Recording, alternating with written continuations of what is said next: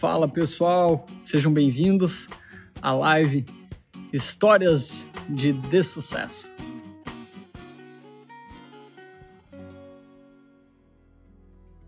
Mais uma história de dessucesso, hoje recebendo por aqui o CEO da Sambatec, Gustavo Caetano. Nós estamos aí em um relacionamento sério com o empreendedorismo. Fala, Gustavo Caetano! Fala, meu querido tá? Éder, tá tudo bem? Muito bom. Primeiro, obrigado novamente por estar fazendo parte conosco aqui da, da nossa campanha, né, em um relacionamento sério com o empreendedorismo, falando um pouquinho sobre as histórias de sucesso, né, que nos transformam e fazem que o empreendedorismo é, seja o que ele de fato é. E a gente sabe que nem tudo são flores, né? Então, muito bacana estar aqui com vocês. E, cara, eu vou começar já. É, fala aí, quem é Gustavo Caetano? De onde vem Gustavo Caetano? Boa, boa. Pô, primeiro uma honra, viu? Obrigado. Fiquei super feliz de ter participado de uma campanha tão legal. Mas eu, eu sou um cara nascido em Araguari, que é Harigueri, viu? Para quem fala inglês. Araguari, diferente aí do sul, que tem Araquari, né? Que é onde fica, inclusive, a, a BMW, a fábrica da BMW. Perde, Mas perde, é, eu nasci no Triângulo Mineiro. São os três Bs do Triângulo Mineiro, viu, viu Ed? Que é Berlândia, Beraba e a belíssima Araguari. é, e aí, cara, vim de uma família tradicional, onde meu pai é médico, minha mãe é dentista, meu irmão médico, meus primos, todos médicos, tios médicos, família inteira de médicos, e eu resolvo fazer propaganda e marketing. Eu lembro de ter falado para meu pai, pai, quero fazer propaganda e marketing. Meu pai pulou dessa altura aqui. Que é isso, filho? Cuxa maconheiro, vai fazer medicina na Bolívia, né? Papai te manda para Bolívia. Eu falei, não, pai, quero fazer, né? Eu tinha visto o Guia do Estudante, que na época a melhor faculdade de propaganda e marketing do Brasil chamava-se ESPM, Escola Superior de Propaganda e Marketing. E eu fui, prestei ESPM no Rio e São Paulo, passei nas duas e lógico que eu fui morar no Rio de Janeiro. O cara sai de Araguari, velho. Como é que eu ia para São Paulo, cara? E aí fui, comecei a minha, minha jornada. E aí eu vou, vou, vou te trazer um, um segredo aqui para as pessoas que estão nos ouvindo também. Eu não, nunca sonhei, tá? Na, naquele momento eu não sonhava em ser um empreendedor. Até porque, eu estou falando dos anos 2000 aí, ninguém queria empreender nessa época. Quem empreendia é porque tinha perdido o emprego, não tinha outra opção, não era uma opção. Mas, mas por necessidade mesmo. Exatamente. E eu sonhava, então, meu sonho era ser diretor de marketing da Coca-Cola. Viu? Esse era o meu sonho. Isso eu botei na minha cabeça, vou ser diretor de marketing da Coca-Cola um dia. Mas, né, meu mundo, meu, meu, meu caminho foi diferente do que eu tinha imaginado. Ainda bem, né, cara? Se pegar toda a história da samba, toda a quantidade de empregos diretos e indiretos e a revolução que vocês fizeram também no mercado, cara, que legal que você deu esse passo. Cara, eu sou muito fã seu, assisti uma palestra sua faz um tempão, acompanho essa história e eu lembro de você comentando sobre a Bela Araguari, a, a Harry Guerri, né? Harry Guerri. Exato. Mas me fala, cidade pequena, né? Cidade pequena. Quando você chega lá hoje, como é que é a recepção? Você é muito famoso lá? Não, mas assim, acabei ficando muito famoso, porque eu falo muito de Araguari, com muito orgulho, eu gosto muito, né? E a gente tem que. A gente nunca pode esquecer das nossas raízes, né? A gente não pode Maravilha. esquecer de onde a gente veio. Né? Tem gente que sai do interior aí, vai para cidade grande, muda até o sotaque, né? Eu nunca perdi meu sotaque no Guari, mesmo morando no Rio de Janeiro. Imagina o bullying que eu não sofria. Mas deixa eu te falar uma coisa: Araguari é um celeiro de talentos, cara. Tem um cara super famoso nesse meio de tecnologia também, chamado Ronaldo Lemos. Ronaldo Lemos ele faz um programa na televisão na Globo chamado Expresso Futuro né, foi para a China mostrar coisas que estão acontecendo no futuro. O programa passa no Fantástico. O Ronaldo é um cara fora da curva. Temos outros também. Temos o pessoal da ZUP, que foi vendida para o Itaú, né, o Gustavo Deves. Tem o Marco Túlio, da Racun, que é a maior empresa de marketing digital do Brasil. Né, meu primo, lá de Araguari. Tem o Manuel Lemos, da Redpoint, que é um, um, dos fundos grandes aí no país. Então, tem pessoas interessantes. Tem alguma coisa na água de Araguari que contamina que, a gente. Que contamina faz bem. Exato. Legal. Não, sensacional. E pensando um pouco aí na história né, do Gustavo da Samba, os primeiros passos, como é que foram os teus primeiros passos com o empreendedorismo? O que, que te fez mudar ali da época do sonho de ser o, o diretor de marketing da Coca-Cola e aconteceu? É, fala um pouquinho para a gente como é que foi. Ô, Éder, deixa eu te falar uma coisa, cara. Eu, uh, foi por acidente que eu virei empreendedor, tá? É, como eu te falei, não era falado, não era sexy, né? Porque hoje tem o glamour do empreendedorismo. Na época nem o glamour existia. E aí, cara, um dia eu compro um celular colorido, falando de ano, o ano era 2004. Eu era estagiário da Unimed, no Rio de Janeiro, trabalhava na área de marketing da Unimed. Compro com meu salário um celular colorido, que na época era um Nokia. Quem pensa celular colorido, pensa num celularzão, né? Igual a gente tem hoje, não. Nokiazinha, tela azul, joguinho que tinha, que era o que vinha, que era o joguinho da cobrinha, que era uma cobrinha que ficava correndo em volta dela, assim, você, tinha, você não podia deixar ela acertar o rabinho dela. E eu tentando baixar joguinhos para celular, não tinha nenhum joguinho para comprar. Eu falei, cara, se eu quero comprar um joguinho, não tem ninguém vendendo, será que não é uma oportunidade de negócio? Fui no Google ver quem fazia isso fora do Brasil, achei uma empresa na Inglaterra, uma na França, comecei a mandar é, mensagens né, para essas empresas, e-mail para as empresas, falando que eu queria trazê-los aqui para o Brasil. E olha que legal, Éder, como é que a gente tem que tirar né, a ideia da cabeça mesmo. Uma das empresas, uma empresa da Inglaterra, me respondeu: Ô Gustavo, se você trouxer um plano de negócio para a gente, pode ser que a gente entre aí com você no mercado. Eu tinha 19 anos, peguei um avião, fui para Londres, levei um plano de negócio que basicamente o primeiro slide que eu mostrei para os gringos era o mapa do Brasil. Foi, esse aqui é o Brasil, Buenos Aires fica fora, você onde ficava Buenos Aires. Falta de gente que mora aqui no Brasil. Os caras é muita gente. Todo mundo vai comprar celular colorido. Isso aí, verdade. Aconteceu nos Estados Unidos, aconteceu na Europa, vai acontecer na América Latina. Então, gente, na hora que o povo comprar celular colorido, muita gente vai querer comprar joguinho, igual eu quis. Tá aí uma janela de oportunidade para a gente entrar no mercado, tá virgem, né, lá no Brasil. E os caras só estão com você, Gustavo. Fiquei uma semana em Londres, voltei com um contrato assinado né, com eles. Cheguei no aeroporto de Guarulhos, eu e meu pai, a gente conversa assim: pai, tá tudo bom? Bom, filho, estranho. Ah, tá tudo bom, então tá bom, desliga. Né? Nesse dia eu liguei para ele, falei, pai, me apresenta para um cara rico. Meu pai me apresentou para o doutor Almir Gentil, lá em Florianópolis. E eu fui para lá, levei a, a ideia para ele, o plano já com o contrato assinado, falei, preciso de dinheiro para começar, o trem tá na nossa mão. E ele, pô, assim, ó, vou botar 100 mil dólares. Se eu perder, perdi. Né? Manezinho da ele fala assim, você sabe. Aí eu falei assim, pô, mas então beleza, chefe, né? Eu não sabia como é que era esse negócio. E aí ele entrou com 100 mil dólares na época, né? Hoje chama investidor anjo. É, na época era um homem rico mesmo, não tinha isso lá na época, não. Aí o cara botou 100 mil dólares, eu falei, gente, eu com 100 mil dólares, 19 anos, no Rio de Janeiro, esse trem não vai dar certo. Né? O Ronaldinho Gaúcho foi jogar lá, não deu certo. Falei, eu tenho que ir embora. Né? Tem que ir para um lugar menor, mais barato. Vim para Belo Horizonte, montei um escritório de 20 metros quadrados aqui em BH, começamos a vender joguinho para as operadoras. Aí, pô, contratei dois estagiários, cara, começamos a vender. Vendemos para Oi, vendemos para TIM, para Claro, para Vivo. Um ano depois abrimos um escritório em Santiago, no Chile. Final do mesmo ano em Buenos Aires. Do México para baixo, todas as grandes empresas de telecom compravam joguinhos da gente e vendiam para seus clientes. Né? E, pô, a gente começou a dar certo, cara.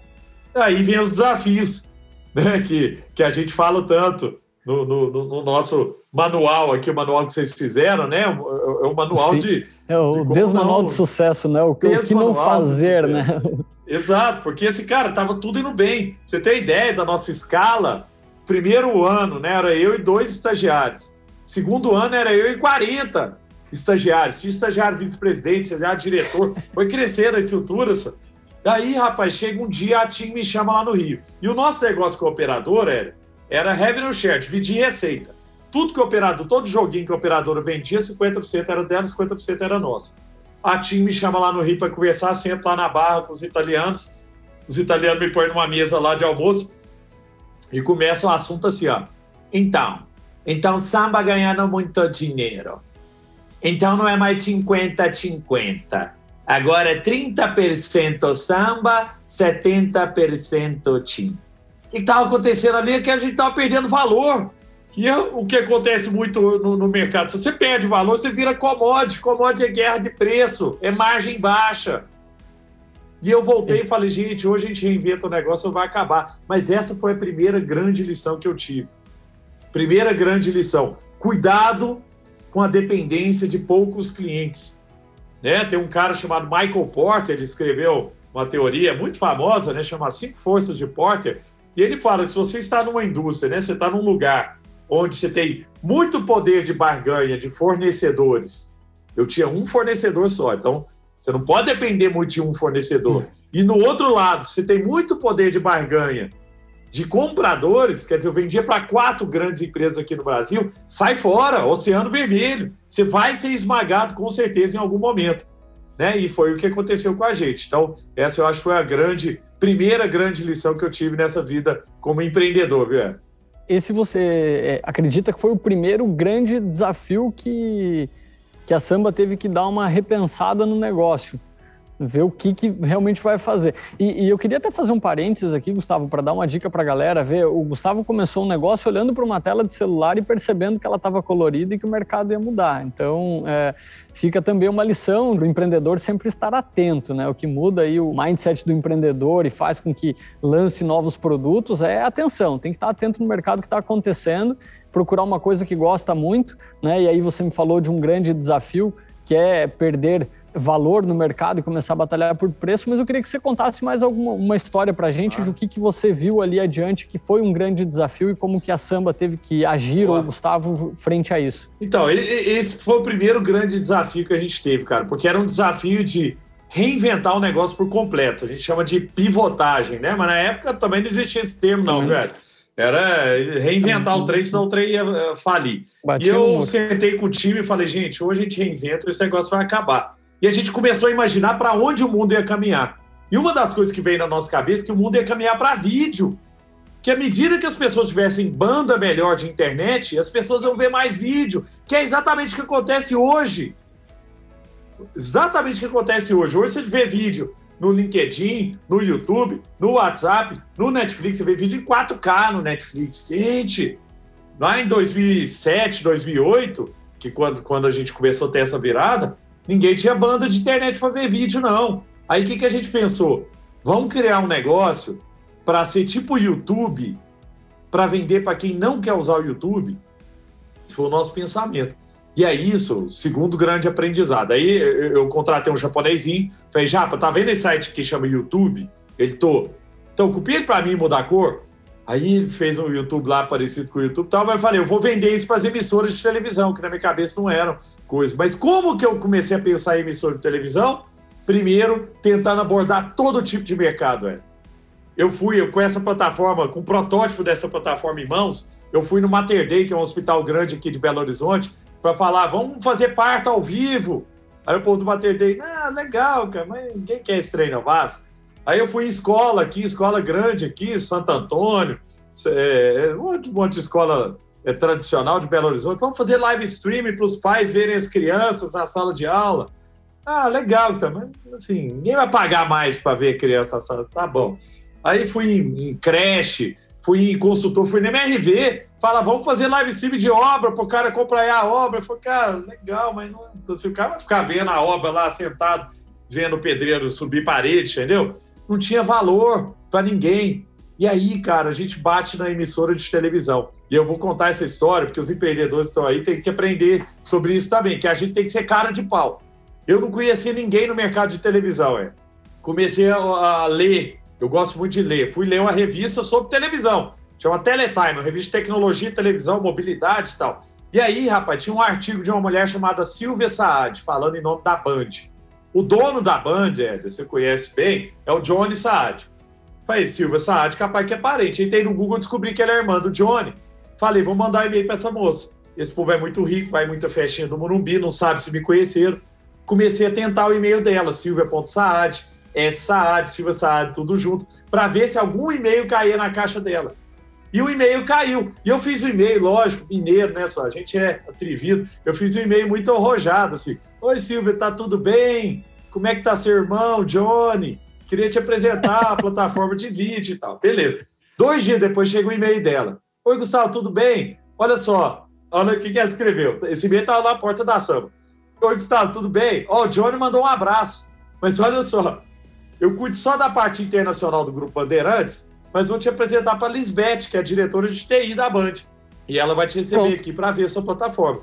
Cara, uma semana depois estava lá sentado com a Lisbeth, fui muito bem recebido, né? Amigo da família, a gente é muito bem tratado. Cara, mostrei o negócio para ela, a Lisbeth falou: Gustavo, Ontem, por acaso, eu estava com a Lisbeth, né? virou minha amiga para a vida, assim.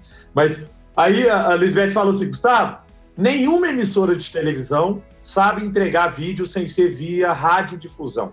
Se você for na área de engenharia da Band, ou da Globo, ou da SPT, é tudo, tudo cara rápido. engenheiro focado em radiodifusão.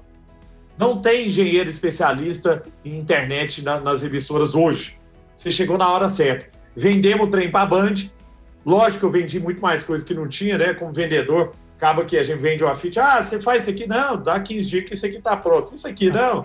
Final do mês tá bom, tá, tá na sua mão. Aí na hora que eu cheguei pro Japa, foi já fechou o contrato com a Band, cara. Nós temos que entregar esse tanto de coisa aqui. O Japinha pirou, falou: que isso, Savão? Não dou conta, não, mas sozinho não. Nós temos que procurar mais gente. Eu falei, então vamos contratar mais gente. Eu falei, não tem dinheiro, você é doido. Aí nós fomos atrás de um fundo, aqui em Belo Horizonte, um fundo na, na Califórnia, que investiram, na época, uns 3 milhões de dólares na gente. Pra gente fazer o quê? Criar um negócio para resolver o problema de emissora de televisão. Aí nós criamos a nossa primeira regra dentro da empresa: foco. Sabe como é que chama a nossa estratégia? A estratégia principal do nosso negócio: pinos de boliche. Foca em um pino de cada vez. Ao invés de tentar derrubar todos os pinos, igual a gente fez no começo, dá tiro para uhum. todo lado. Quanto mais genérica for a sua oferta, menos valor ela tem. Se a conta azul fosse para todos, você não teria valor. Porque você ia ter que fazer um negócio tão genérico que serve para ah, o negócio gigante que fatura bilhões e para o negócio que que está começando e para a empresa que é, que é pequenininha e para a empresa que são demandas completamente diferentes. O que, que vocês fizeram aí? Foco. Vamos resolver um problema do pequeno, do pequeno empreendedor, do médio empreendedor. Vamos resolver esse problema, né? Que já é um problema grande, tem muita Sim. gente precisando. A, a mesma coisa a gente pensou aqui. Vamos focar, resolver pinos de boliche. Primeiro pino, grupos de mídia. Pegamos 80% do mercado de televisão. Globo, SBT, Band, Record, Grupo Abril, RBS, todos os grandes grupos de mídia. Ficou um share super interessante. Mas o mercado não era grande. Aí o que, que a gente fez? Pegou esse primeiro pino e derrubamos o segundo, que era o quê? Educação.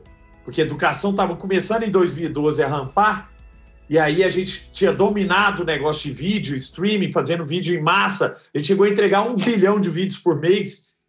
Cara, a gente tinha um volume gigantesco de, de entrega, de banda, de tudo que você imaginar. Aí chegamos para as empresas de educação, para Croton, Cogna agora, né? Aí, pô, chegamos para os caras agora e falamos, gente, nós dominamos esse negócio, quer fazer AD, a gente sabe fazer. Pô, pegamos quatro das cinco maiores empresas de educação. Então, olha só, um pino ajudou um a gente pino ajudou a derrubar outro. Pino. Depois a gente é você já chega, com, já chega com case, né, Gustavo? Já chega aí, com aí case. Aí é aprendizado. Aprendizado. Todo novo empreendedor, gente, e você sabe bem disso, é, todo empreendedor precisa de duas coisas quando está começando e depois, é lógico, endosso e reputação. Certo? Endosso é quem usa você. O que, que a gente fez? Pegou a Globo. Cara, eu chegava em qualquer emissora, qualquer player e falava a Globo usa a gente. A Globo, na época, era o quarto maior grupo de mídia da América Latina. Não, do mundo. O maior da América Latina, o quarto maior do mundo. Endosso. Fala, pô, a Globo usa vocês. Ah, em educação. Ah, a Croton tem um milhão de alunos em cima da gente. Quantos alunos você tem? Ah, tenho 10 mil alunos. Você acha que eu não vou aguentar, não? Não, aguenta e tal. Destruímos. Então, endosso. Segunda coisa, reputação que é o que falam de você, não é só você falar que você é bom. Então a gente ganhou prêmio fora, a gente ganhou prêmio do MIT, a gente ganhou o prêmio das pequenas empresas grandes negócios, a gente foi reconhecido pela Fast Company como uma das empresas mais inovadoras do mundo. Muita gente criticava a gente. Bullshitagem da América Latina. Vocês também uhum. entraram nesse prêmio, né, na lista da Fast, a reserva entrou, o Nubank entrou, nós entramos também. Né? Mas por que, que aquilo para a gente era importante? Porque eu sabia que se outra pessoa falasse que a gente era inovador, a gente ia ter mais chance de sucesso do que a gente só falar que a gente é inovador. Então, ficou uh, esse aprendizado, endosso e reputação. E o primeiro ali, né? Relembrando, foco. É super importante. E reputação abre muitas portas, né? Você começa a ser convidado para as coisas. Traz longevidade. A gente está há 15 anos no mercado por causa disso, cara. Porque se você faz coisa de curto prazo e deixa um monte de gente na mão, você não tem sobrevida. Como é que você vive? O mercado é fechado, as pessoas se conhecem. Sim, perfeito. E você acredita que isso foi a grande virada de chave para o negócio da samba? Foi quando vocês focaram um pino de boliche e falou, cara, agora eu vou atender TV, depois eu vejo o que, que isso derruba? Foi esse o, o, o grande momento, assim? Não, não. Aí, vou te falar que a gente passou muito apertos. e vendo vocês aí, eu olhava só pro Vinícius e falava, rapaz, esse menino é bom, né? Por que, que nós estamos ficando para trás? E eu comecei a refletir, porque a gente não estava crescendo na velocidade que a gente poderia crescer. A gente cresceu muito no começo e depois não tinha mais mercado, porque mesmo o mercado de educação superior, ele é concentrado na mão de poucos. Né? Você tem quatro ou cinco empresas de educação que tem a maior parte do mercado. São referência. É, que, e vão consolidando, esses caras vão comprando outras. E aí um dia eu estou jantando com um cara, eu sempre busquei mentores para minha vida, tá? Um dos mentores foi, né, um cara que me ajudou muito, foi Edson Bueno. Faleceu já, uma pena, mas Edson Bueno fundou a Mil, né, e vendeu a Mil para a United Health, virou o maior acionista pessoa física da United Health, que é a maior empresa de plano de saúde do mundo. Cheguei jantando com o Edson um dia, ele fala assim para mim, Gustavo, você é um tubarão. Falei, obrigado. Falei, bom demais, eu fiquei agradecido. Ele falou, não, mas você é um tubarão nadando numa lagoa, cara. E tubarão nadando em lagoa morre afogado. Ou você busca um mercado maior para entrar, ou você vai ficar para trás. Ou não tem para onde você nascer. Você, né, não adianta, é isso aí, tubarão nadando numa lagoinha. Aí foi o grande aprendizado, a grande virada. Você quer crescer, busca um mercado que é grande. É lógico, galera, que a gente tem que começar no nicho. Pinos de boliche, tem que começar pequeno dentro do mercado grande. Mas por que, que hoje tem muita fintech? Porque o mercado é grande demais. Ontem eu estava com, com o Sérgio Fúrio da, da Acreditas, né, que é uma das maiores aí de empréstimo. Ele falou, Gustavo, você acha que a gente é grande? A gente é pequeno, cara. Falei, mas você tem 3 mil tantos funcionários, você é unicórnio. Ele falou, mas não tem nenhum por cento de market share. De, de market Olha share. o tamanho do mercado que tem ainda para a gente crescer. Nenhum por cento o cara já é unicórnio. Então, nós temos que pensar nisso, que é o caso de vocês também. E no caso da Samba, a gente entrou, lógico, nichado, mas a gente batia no teto do mercado. Pô, vendi para quatro emissoras aqui, vou vender para quem mais? Não tinha mais para onde crescer. Né? E aí a gente deu o grande estalo de falar, pô, nós temos que ir para um mercado maior, que era o mercado corporativo e aí a gente entra com força no mercado corporativo, não só com a parte de educação, mas aí a gente cria uma nova empresa chamada Samba Digital, debaixo da Samba, focada em transformação digital, que era um negócio que a gente entendia que todos os negócios de todos os tamanhos iriam ser digitais. Isso era que ano, ter um DNA. Isso tem três anos. Tem três anos. Aí, cara, a gente começou a acelerar de novo. Tá? Então, aí a gente achou um mercado que realmente é um mercado muito grande, que é a transformação digital. Aí nós estamos trabalhando com players de diversos segmentos, de áreas completamente diferentes, empacotando tudo que a gente aprendeu e levando. Então nós temos, lógico, a área de educação nossa, que tem 20 milhões de alunos, inclusive Conta Azul é nossa cliente, né? Corporativo, vocês usam a plataforma nossa corporativa aí para treinamento. A Stone é pagamentos, a, tem várias empresas de vários segmentos aí que Alpargatas agora, e Boticário e vários outros né, do corporativo, mas o forte nosso é, é o partido educacional. Tem 20 milhões de alunos que estudam todos os meses em cima da nossa plataforma de educação. E aí nós criamos essa nova agora, que é a Samba Digital, para digitalizar as empresas de vários negócios. E aí, cara, a gente está numa, numa, crescente que é, que é monstruosa. Então, grande aprendizado aí de, de, desse ponto da virada. É, olha para mercado grande, busca mercado grande, senão você vai ser a Polaroid. Eu tenho 100% de market share no mercado de fotografia instantânea. Beleza, no mercado de nada, minúsculo. Muito bom, muito bom.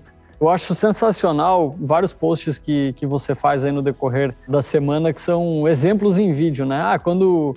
Acho que foi até ontem que eu vi um que você postou aí, até te perguntar se é você que posta ou se você tem alguém que cuida disso para você, porque a, a sequência é muito boa. Você falou, ah, empreender é assim, né? Aí tá o cara segurando o filho, copo de cerveja e ainda pegando uma bolinha de beisebol lá que foi rebatida. Tipo, tem que ter três mãos. Essa sacada cara. que você faz os vídeos é muito boa. É você mesmo que faz isso ou tem um time? Eu mesmo. Eu mesmo. Tem uma galera que vem falar, cara, quem é a agência que faz para você? Eu quero contratar também. Eu falei, sou eu, sou eu. Eu tenho um rito que é toda manhã eu acordo, eu tenho um repertório de vídeos que eu vou gravando. E, e muita gente me manda. O tio Marcos Mion me mandou um. A galera, Márcio Garcia manda. Galera boa, cara, me manda coisa, me copia em coisa, me posta e tal. E aí, cara, eu vou guardando aquilo ali e eu olho para aquele vídeo e tento trazer algum conceito. Não é só ouvir. A ideia do vídeo é chamar atenção. Mas aí tem algum conceito que está ligado com o que aquele vídeo mostra. E, esse é um, é um exemplo clássico, né? Então, o que você trouxe aí, que eu, que eu postei, acho que foi hoje. Pô, o cara vai pegar a bola de beisebol, tá com a criança no colo, um copo de cerveja na mão, ele solta a criança, pega a bola de beisebol, volta com a criança no colo e a cerveja não deixa não cair. Cai. Eu falei, cara, isso nem é a criança nem a cerveja. O cara tá vendendo, entregando, cuidando do, do back-office, cuidando do pós-venda, né, se relacionando, fazendo marketing, gerando lead, ouvindo reclamação de cliente, melhorando produto. É isso aí, cara. No, no, no começo é empreendedor tocando vários pratos, né? Não, é muito bacana. Super recomendo aí pra galera que não segue o Gustavo, vai lá no, no LinkedIn ou no, no Insta, ele tá sempre colocando uma reflexão, fazendo uma analogia aí com os vídeos hora de empreendedorismo, hora de motivação, hora de vão para cima que né, tem que fazer alguma coisa, tem que mudar, não dá para ficar parado. E assim como você citou já vários nomes, é, Gustavo, de pessoas que você acompanha, de mentores que você teve no longo da jornada aí de empreendedorismo, queria que você deixasse também para a gente aí alguns nomes de pessoas que você outros nomes que você segue que você indica. Fala, cara, esse cara você não Boa. pode deixar de seguir. Se você está olhando para isso, está olhando para o teu negócio, quem são as pessoas que você recomenda aí, ou livro, filme, qualquer coisa? Cara, tem três mentores que me ajudaram muito na minha vida e que são muito ativos em rede social, todo mundo deveria seguir. Eu vou falar o que, que esses caras me ajudaram. Primeiro deles, Flávio Augusto, né? Todo mundo conhece, vendeu a WhatsApp, ficou bilionário, comprou o Orlando City, depois recomprou a WhatsApp mais barato do que vendeu, depois vendeu o Orlando City agora por 2,4 bilhões. E um dia eu estava na casa dele lá em Orlando, e eu falei assim, Flávio, quando é que foi, qual foi o ponto da virada, cara, do seu negócio, né, da WhatsApp? Quando é que você falou assim, putz, acertei a mão? Olha essa dica aí, galera. Captura essa aí, ó. O cara falando assim, é, fala assim, Gustavo, foi o dia que eu descobri que a WhatsApp não era uma empresa de vender franquia de curso de inglês. O dia que eu descobri que o negócio da WhatsApp era vender apostila, por quê? Porque a apostila me custava 75 reais para eu fazer e eu vendia ela R$ 3.500, então quer dizer, quanto mais apostila eu tivesse, minha margem era maior. Ganhar dinheiro vendendo franquia não era onde ele ia mexer ponteiro. Ele falou essa frase: onde mexe ponteiro? E onde mexia ponteiro nele era o negócio de apostila. O que, que ele fez? Diminuiu o preço de abertura, de vender franquia, né? Ficou mais barato, uhum. mas toda franquia que entrava, punha aluno para dentro, cada aluno que entrava tinha que comprar a apostila. O EBITDA dele saiu de 20 milhões de reais para 100 e ele foi vendido por um bilhão de reais. Aí o grande aprendizado que ele deixou, foca nas coisas que mexem ponteiro, gente. Olha para aquele negócio e fala assim, onde eu tenho que gastar minha energia no negócio? Gasta energia onde realmente vai virar seu negócio. Porque muitas vezes a gente fica fazendo um monte de coisinha pequena e eu estou no board de empresa grande, eu estou no conselho consultivo da CIA, fui do conselho da Celom e tal, maior empresa de aço do mundo, agora entrei no da Baterias Moura, sempre também traga essa visão. Falei, gente, nós temos que mexer aqui, focar em coisa que mexe ponteiro. Não adianta a gente ficar fazendo um monte de coisinha que, que não. Ah, a gente trabalha, trabalha, trabalha e não, e não dá aquele salto. Né? E é lógico, é difícil achar isso, mas né, tenta, uma vez que você achou, gasta energia para escalar aquilo ali. Né? Então, o primeiro, o primeiro foi esse. Segundo cara, Guilherme Benchimol, fundador da XP. Né? Ele escreveu o prefácio do meu segundo livro, ó, né? O Guilherme Benchimol me ensinou o quê? Gustavo, pensa grande, pensa grande, mas começa simples, cara. Começa né, pequeno. Porque muita gente pensa grande quer começar grande. Calma, faz uma coisa de cada vez, resolve um problema de cada vez. Dominou esse problema, vai para o próximo. Não tenta, quero resolver de tudo ao mesmo tempo. Cara, vários empreendedores, viu, viu Éder, que vem falar comigo, na hora que você vê o plano do você, pô, mas você quer fazer coisa demais. Diminui, cara. Faz uma coisinha muito bem feita. O Waze, quando entrou no mercado de GPS, era uma, a Tonton era a maior empresa de GPS do mundo, tinha 80% do mercado era da Tonton. O Waze, startupzinha pequenininha, resolveu um problema. Trânsito. Bem feito.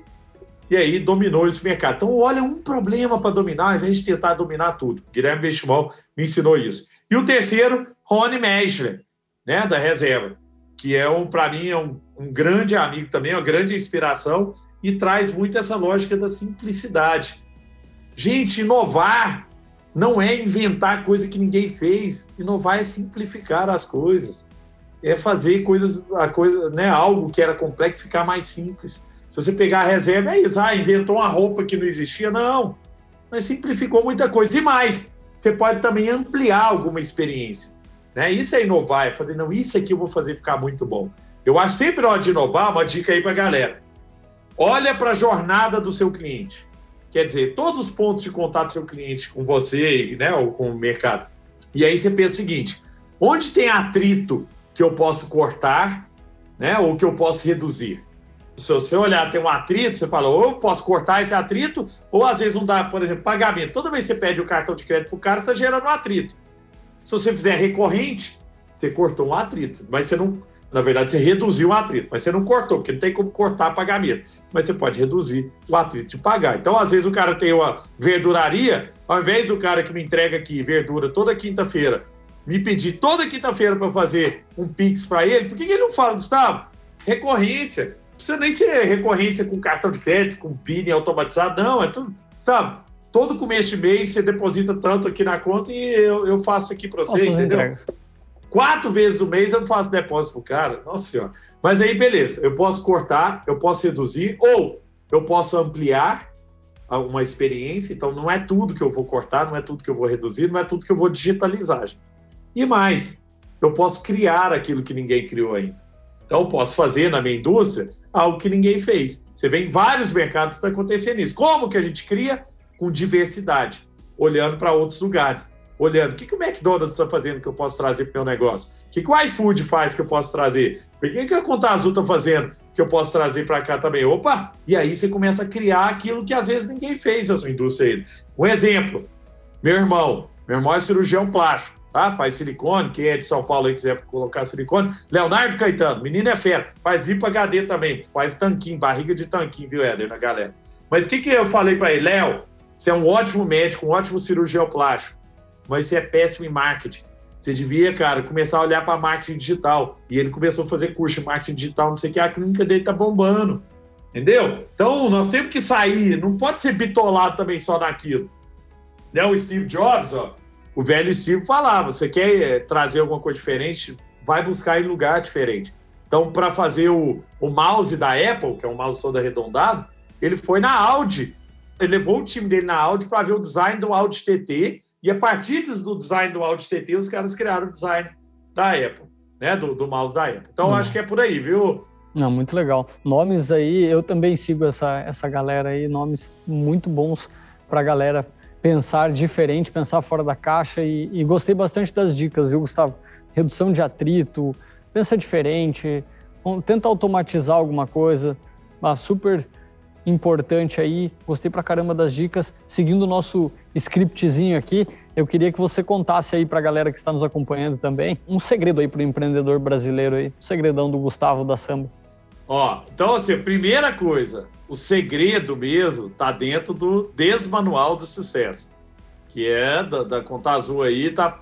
Quem quiser baixar gratuito e é um guia para você contando essas histórias, esses bastidores. Então lá eu deixei um, um grande segredo para você. Mas uma dica que eu acho que é valiosa e que eu demorei a aprender, né? E, e o Guilherme Benchimol, inclusive, foi um que me fez mudar de ideia, e meu amigo Júnior da Startse também me fez mudar de ideia, é, cara, a lógica do partnership. Muita gente fala assim, pô, Gustavo, mas eu não consigo, cara. O grande negócio que eu acho, Éder, é que muita gente tem dificuldade, principalmente para quem está começando, de olhar e falar assim, pô, como é que eu vou trazer um cara top do mercado para trabalhar comigo? Eu não tenho dinheiro, cara. Como é que eu vou pagar mais do que o cara ganha lá e tal? E às vezes não é por aí.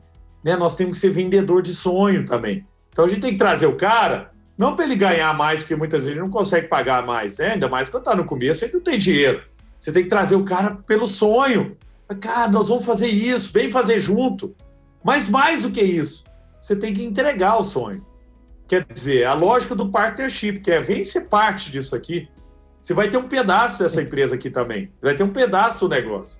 Né? Esse já é um pensamento diferente do que era o comum lá atrás. Antes era eu sou empreendedor, fica tudo para mim, né? E o resto, todo mundo vai trabalhar para mim aqui, tá ganhando salário, tudo bem. Agora não. O que a gente está vendo é que as pessoas também, algumas pessoas, é lógico, também querem estar no longo prazo. Assim, eu quero ajudar a construir isso aí, né? E eu quero fazer parte disso aí. Então, um grande aprendizado que eu tive, que é a dica que eu deixo para vocês, é tragam pessoas pelo sonho, mas entreguem um pedaço do sonho pro cara também, para ele sentir parte daquilo ali.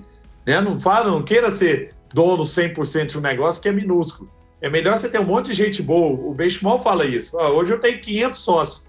aqui na XP, né? E eles cresceram em cima desse modelo, porque era um monte de gente que acreditava no sonho, mas também, cara, ó, se a gente chegar lá, você também vai ser recompensado.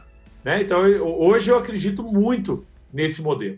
Perfeito. E dessa galera que iniciou contigo na, na samba, que você comentou, né, trouxe um monte de, de estagiários e tinha um estagiário vice-presidente, o um estagiário diretor. Tem bastante gente que está contigo ainda, compartilhando o sonho desde o, de o início? Não, não. Foi uma pena, sim, mas eu precisei fazer uma virada num determinado ponto da empresa, que era o seguinte: a gente era uma empresa super legal, great place to work, top great place. A gente era número 4 do, de Minas e 10 do Brasil de melhor empresa para se trabalhar e tal. Sempre foi uma empresa muito legal, muito aberta, né, muito criativa, mas com pouco resultado na última linha. Quer dizer, pouco lucro. Não dava resultado, ali. não dava lucro. É. E ok, assim, para o mundo de startup, ah, não se dá lucro, né? No Nubank não dá lucro, sei que e tal. Um dia entra um sócio novo na Samba, que chama Zé Augusto Skin Cariol, que vendeu a skin por 6 bilhões de reais, e aí olha aquilo lá e fala assim, não, a empresa minha não queima caixa, não. Falo, não, Zé, mas é, é comum, cara, queimar caixa para crescer e tal. Falo, não, a empresa minha dá resultado. Eu vou, eu quero que eles tenham dar resultado também. E a gente começou a mudar um pouco a nossa mentalidade. Uma mentalidade de só ser uma empresa legal para uma mentalidade de ser uma empresa legal, lógico, mas que dá que resultado. Mas essa mudança foi uma mudança que a gente teve que mudar a cultura da empresa, porque a gente nunca exigiu isso e a gente nunca vendeu isso no começo. A gente nunca chegou para as pessoas no começo e falou: vem para cá porque aqui é o lugar para você entregar resultado. Não. Era vem para cá porque aqui é o lugar para você criar, independente se vai dar resultado ou não. Você ser criativo, você colocar em, em, prática o que você sempre sonhou. E de repente a gente muda. Então, quando a gente muda a, a promessa, muita gente saiu. E eu estava ciente disso. Né? E muita gente saiu triste porque a empresa mudou. E eu falei, cara, é verdade tá certo, a gente tá errado, mas é necessário, senão não vai ter longevidade esse negócio. Eu precisei, foi uma decisão extremamente difícil que eu tive que tomar. Eu lembro que eu trouxe uma diretora de operações que veio da Ambev. Ela era gerente de performance da Ambev. Ambev, você sabe bem, muita gente sabe bem, é o extremo, é performance é o extremo. E eu sentei com ela e ela falou assim, Gustavo, você sabe que muita gente vai querer sair, né? Com essa mudança que a gente vai fazer. Eu falei, eu sei. Eu sei, Isabela, mas nós temos que fazer. E fizemos e conseguimos fazer uma virada gigantesca. E hoje somos uma empresa que gera caixa, que é lucrativa e tal, mas foi extremamente dolorido extremamente dolorido. E nesse momento, muita gente perdeu 70% do time, rodou. Tá? Porque a gente a promessa se esvaziou. Né? A promessa de, de ser um lugar legal, mas não era, a gente não tinha falado do outro lado. E é verdade. Eu assumo aqui que é verdade.